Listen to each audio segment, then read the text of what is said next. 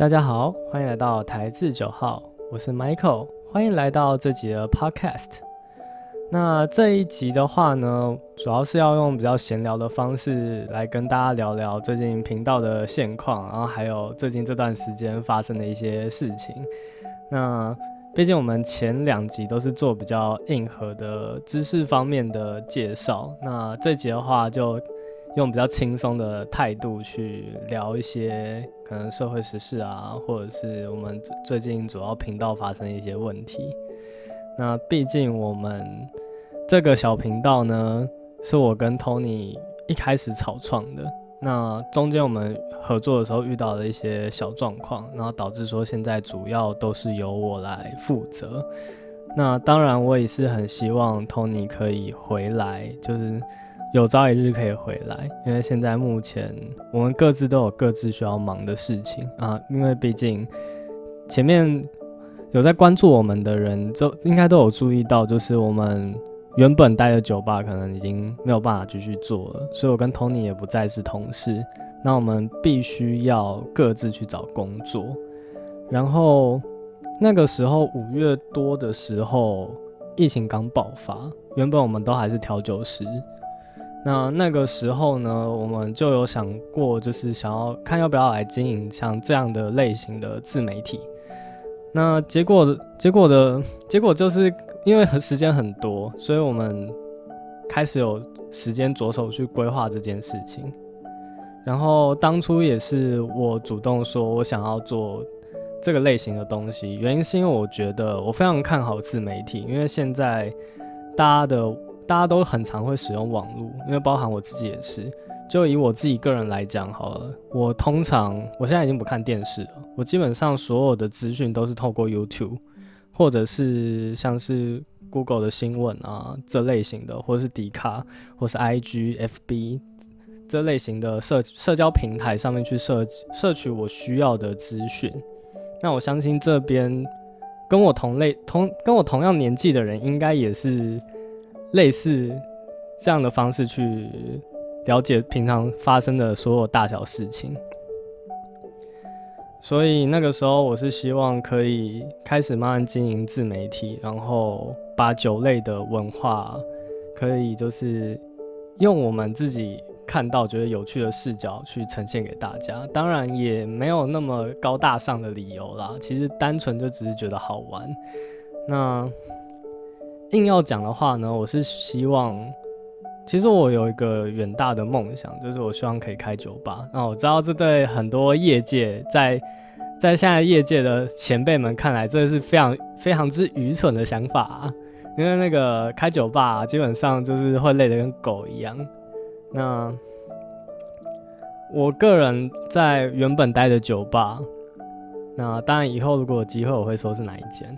那原本待的酒吧，它其实一开始最大的问题就是它的资讯宣传的不够，因为我们原本那间店，它在社交平台上的传播，其实广告没有做的，没有打的很凶，而且它其实近年来，从我刚到店里面，它唯一有做过的宣传，就是他要请恩熙俊来店里面拍，就是一支影片。然后在我进去的时候，那支影片就已经拍，而且已经上了。我这两年内所有的客人进来，基本上都是因为 NCG 那支影片进来的，所以就代表说他这段时间基本上没有打任何的广告。后面包括我自己站吧，然后我们办的任何活动都是在店内宣传，我们从来没有在 IG 上面或者是 FB 上面做任何的宣传。嗯，如果你们问说为什么的话，我只能说。我觉得他们比较怠慢一点，然后没有去做到宣传这件事情，或者是说对老板来讲这件事情不重要，因为毕竟我们主要是吃特定族群，就是会来我们店喝酒的人，会来我们店喝酒的人，毕竟本身比较有钱一点啦，因为我们是一间威士忌酒吧，然后里面的消费都非常的高，那当然。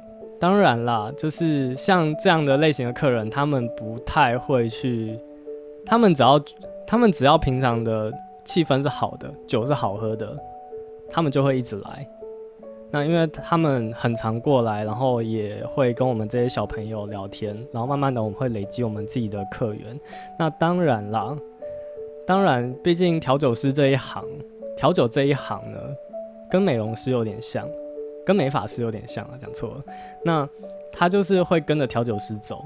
那在我们每一年都有前辈离开的情况之下，那很多客人都是跟着前面的前辈离开。从最一开始的，呃，我想想知道你能不能讲。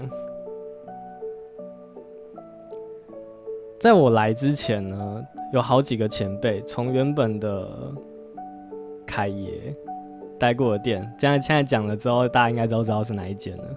那一开始的凯爷，在我进来的时候，我就听到他的名声，然后他当时离开了之后，接下来就是后面的八扣那一群人进来。然后基本上就是里面的人员都是每年在替换的。那我觉得，因为毕竟我现在已经不在那间店了，那我也去不好去评判啊。其实我觉得我再也不好评判了。那我个人的观点是这样，就是它的制度面有点不太正常。就是正常来讲，你应该一间店的比较厉害的人应该会一直待着，然后。你里面的资深调酒师应该会是以好几年、好几年这样待，然后这代表说你的上面、你上面顶层的巴 leader 他应该要有的薪资条件、福利什么应该要做到到位，因为你毕竟要做的事情很多。那我觉得很夸张的是，从我到职之后，原本是从 PT 开始做，后来转到正职。那正职之后呢，我的薪水基本上就几乎没有再调过了。在我到疫情之前，基本上是没有调过的。那我觉得可能就是因为这样了。然后当然还有各式各样的问题。那这个要讲应该还会讲很久。好，我们现在把重点 focus 在就是疫情这段时间的影响。疫情这段时间呢，那时候就说我希望经营自媒体的原因，就是因为以后开店可以有东西可以宣传。因为我觉得宣传重要，像是现在的后院啊，OCC 的平台其实已经经营非常的久，它的频道其实已经经经营很久，已经累积了蛮多的客源，而且基本上在业界非常的活跃。那他们在行销这一块做的非常的好。那先不管说他们的调酒实力有没有跟得上，我相信有，不然也不会这么久。因为像是霸场，他们有一段时间自媒体也经营的非常的好。那后来是后来的话，我也不知道为什么他们后续影片没有更新，也许做影片的人不做了，还是怎样？因为毕竟这件事情超累的，我真的觉得超累的。从我自己刚开始碰的时候，我就觉得这很吃力不讨好。那当然啦，现在这个台制九号这个频道，我能做到多久，我自己也不知道。我希望是预期可以。一直做个半年，甚至做一年，因为毕竟原本的规划是两个人一起做，现在变成只有一个人在做。当然，跟我一开始我们的规划没有设想的很清楚有关系。那当然，我不太清楚 Tony 是怎么想的。那对我来讲啦，对我来讲，这个频道一开始是我要求要做的，是我想做的，所以其实他没有达到那些要求呢。我不能怪他，甚至我应该要感谢他。那他有很多他自己的想法，甚至他想做的事情，那可能没有办法在这个频道上实现，那可能也是无可厚非啦。因为毕竟我们之间的做事态度本来就不一样，做事方法也有很大的差异，那可能也比较欠缺沟通一点。我希望。我不知道他，我我我相信 Tony 之后应该会会继续听这个 podcast。那我希望我这边跟你说一句话，就是兄弟，我频道我原本很生气这件事情，可是我希望，我后来想想，我其实没有那么生气了。我真的由衷的希望你可以回来。那我会留一个位置给你，对，因为我其实我其实很喜欢你这个人。那。先不管说我们最后的就是结局到底是好的还是坏的，但基本上可能来来去去吧。我虽然我曾经有想过这样的状态，我们到底有没有办法继续合作？但但我觉得也没有关系，可能无法继续合作，但我相信还是可以当兄弟。那我想做的事情，我没有，我从来没有变过。我希望我一直都没有忘记我的初衷，就像是我当时在刚满十八岁的时候决定要当调酒师一样，这个目标初衷从来没有变过，直到我真的当了调酒师。虽然我当的时间非常的短暂。真的是非常短。我原本预估可以当更久的，结果没有想到这个疫情完全打坏了这个步调。甚至疫情之后，我还在考虑到底要不要继续当调酒师。我其实是非常喜欢调酒这个工作，但是现实层面有太多东西需要考虑了。如果今天有一个店是可以让我自己出来玩调酒的话，我一定超开心。我相信很多业界的同伴，很多业界的调酒师，我们的同行，一定梦寐以求这件事情。可是现实就是，现实就是你必须要活下去啊！你没有钱就活不下去。如果酒吧今天没有客人进来，管你酒做的再好喝，还是没有人。然后你要说我很认真做酒啊，我真的很认真做酒。但是，请问这个业界到底？谁不是认真做酒的？每个人都很认真，每个人都在坚持他们自己所坚持的东西。不管他有没有参加比赛，不管他有不有名，基本上只要是调酒师，我们站在那个位置上，我们都是很尽心尽力在做的。那有客人会喜欢我们，有客人会不喜欢，然后就从此不来了，诸如此类的。然后甚至你会职业倦怠，甚至你会。有些东西就很现实，有些人是有天分的，有些人是没有天分的。那就以我自己来讲，我觉得我自己相对来讲偏的偏没有天分，因为我在学的任何东西都非常的慢。对我来讲，东西就是稳扎稳打。我现在可以了解这么多东西，单纯只是因为我花了很多时间在学，不代表我很厉害。我其实对调酒。我光是练学科，我就练了非常久，我练了好几年。基本上有一段时间，甚至有前辈是直接把我放弃的。那我甚至也不敢说我现在摇得很好，应该从来没有一个任何一个调酒师说自己的酒酒会调的一级棒，超棒棒，没有人敢说第一。他说第一，第一没有人敢说第二这样子。但基本上。但基本上，我希望我永远保持这个态度，因为我知道我自己本来就不是个咖。那可能啦，可能跟有些人对调酒师的印象会有很大的落差。那我这个，我希望我保持的态度是谦逊的态度，而不是一个软弱的态度。说哦，虽然我可能酒做的没有到非常好，但我至少是，我绝对是会在我觉得有八十分的情况，我才会把酒出出去。就是以前有跟过我的客人，应该都知道，如果今天这杯酒我觉得不能出，我绝对死都不会出，我宁可倒掉，然后单机的越来越多，我还是会把酒做到我觉得满意，我才会出。它不是，它不一定要到最好，它至少要到八十分。那我觉得这这是大家都有的坚持，然后就是你要端给客人的时候，你那东西至少要是你你可以接受的，你满意的。怎么会聊到这边？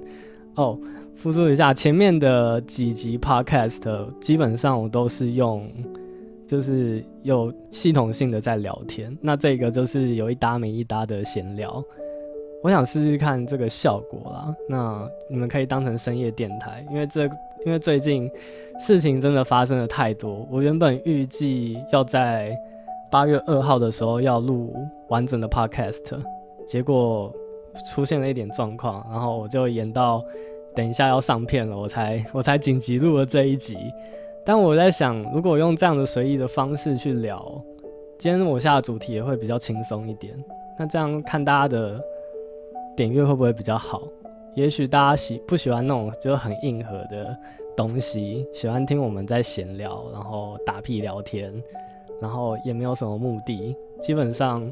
也蛮符合我一开始想要做 podcast 的初衷，因为当初想要做 podcast 的时候，我就跟 Tony 一直说，这个系列本来就是一个比较轻松的系列，因为它做起来非常的容易，它跟 YouTube 做起来差非常的多。因为 YouTube 它的所有的制成都是以天在计算的。你要花一天的时间写稿，一天的时间找资料，一天的时间去找你要的素材，一天的时间剪辑，甚至还要花一天的时间上字幕跟调音。那这些东西加起来，一一支五分钟的影片，maybe 你要剪个五天，我觉得都不为过。当然啦，我觉得有一部分是因为我前面两支影片做的都是纯纯影片的。纯影片的，我讲错了，应该说这两只都是纯粹用图片去堆叠而成的影片。那我自然而然要花很多的时间找非常多的素材，那我是觉得蛮累的啦。我自己蛮想开始做实拍，虽然我有担心说就是露脸之后的状况，可是相对来讲，我能理解用用实拍到底会变得多轻松。而且内容绝对不会水，而且我们想了很多很多的企划，虽然现在现在可能之后只能我一个人来执行，但我觉得也没有关系。那我原本就不预期说一开始就会很好，那很多东西都是一步一脚印的。那我希望用很长的时间去经营我的客群，去经营大家。会想要持续去听我的频道，那我不知道啊，因为我以我个人来讲，我自己平常看 YouTube 或者是关注某些 YouTube 上的频道，或者是 d 卡上的一些文章的时候，我是没有任何目的性的。那我就是有点像是在看新闻、看报纸那种感觉。早上的时候来一杯咖啡，然后一边划划手机，说：“哦，今天今天奥运奥运的银牌不错。”虽然我没有在看奥运，哎呦，这会不会被出征呢？反正就是，反正就是会常常的去关注关注那些东西。可是我并不是抱持一个目的性，而是今天有我才会去看。那相对来讲，如果我的频道都是很很硬核的东西，有有多少人会一直想要持续去看呢？偶尔也是需要一些比较轻松的题材。我觉得啦。对我自己比较好，就是我需要有一点动力去，就是维持我自己，因为毕竟现在是艺人团队，之后可能有些朋友会帮我，但是帮归帮，他们我终究会不好意思，因为这件事情是我自己想做的，我没有理由要人家帮我做到什么样的程度。那当然也包含我自己自身有一些状况，最近。算是我状况比较多的时候吧，所以我很多东西都 delay 了。那这边也很遗憾的，我必须要说一下，原本预计这礼拜要上的 YouTube 影片，我可能被迫需要延。我的期望是希望这礼拜可以上，但是因为最近这礼拜我就投了非常多家公司的履历，那也在也在搞面试，所以。基本上这礼拜生不出来的几率蛮高的，我有可能会延到下礼拜，但我还是希望能尽快的上 YouTube 影片，因为因为 Podcast 平台是因为好做才有办法持续走更，但 YouTube 平台其实你去了了解一些演算法，你就会发现，如果你没有每个礼拜更新的话，其实你很快就会被你很快就会没落，你很快没有人会看，就像是我第二支影片，那个观看数现在去看应该是低的吓人。虽然我自己觉得第二支比较有趣，但很现实的就是，人家只知道你的第一支影片，但第二支可能相隔的时间太长了，两个礼拜很长，两个是礼拜都不去更新的话，其实很多人就觉得，哦，你这个频道也没有在更新，就觉得你这个是废频道。那就像是你们，我记得之前好像乌鸦有讲过，就是我是听他的频道讲的，就是。如果他的影片都是好几个月才更新一次，就完全是在亏钱在卖，亏钱在经营了。没有人这样经营的。那我时间拖越长，越就是不出片的话，我就只有饿死的份。那当然，现在因为盈利还没有打开，那很多东西都还没有一个成果可以出来。那讲这个都是干话啦，会但会离我的目标越来越远。我原本希望一年这一年内可以可能累积个一定的人数，但是也许又再拖到明年。但我觉得也没有关系，我就慢慢累积。那这个 podcast 频道，像是我上一集讲的，我会做个一季，然后休息一阵子，然后再继续做。但是这些都只是参考而已。如果我觉得做起来没有压力，而且这种轻松的东西大家也可以接受的话，我可能不会踩一周，就是我可能我还是会一季一季的做，我还是有规划在做，没有错。但是我可能不会中间休息这么久，我可能休息一个礼拜，马上开第二季，然后让你们不会觉得说，哦，这频道完全没有在更新，这个人完全就消失了。因为毕竟 YouTube 影片，我一人团队，我一个礼拜，我两个礼拜做一次做一根，已经是我觉得已经是极限了。因为毕竟我还是需要。去做额外的打工，让自己活下去。因为毕竟以前的薪水再怎么低，至少也比一般外面的薪水来的高。所以现在至少要养得起我的薪水，至少会更的会更辛苦一点。而且我可能不会继续待业界，我可能会走一些对我比较有利的行业。那我当然不会，我绝对不会放弃这个频道，这是我给出来的承诺，就是。我再怎么找，我都不会放弃这个平台，也不会放弃我原本想做的事情。听起来蛮听起来蛮蠢的，但跟跟我的个性有很大的关系。嗯，我其实坚持过蛮多蛮奇怪的东西啊。那这样说着说着也来到二十一分钟，真的是一镜到底。那这一次的节目差不多就到这里了。那非常的轻松，默默的就过了快要半小时。那我非常欢迎大家，如果有空的话，可以来就是我们频道的信箱去投一些，就是投一些信，然后或者留言告诉我一些你们想要、你们希望我做的题材。因为对一个创作者来讲，我们必须要时常去想新的题材。我知道如果有人想看，那我自然而然就会想做。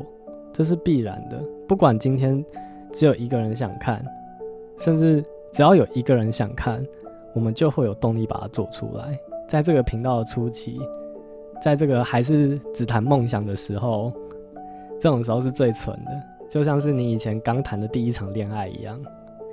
只要只要只要有人喜欢，你就一定会冲。那我现在就是这个状态。那。谢谢大家这段时间的支持，那我们会继续努力。那我们这期的 podcast 就到这边，那下礼拜再见喽，拜拜。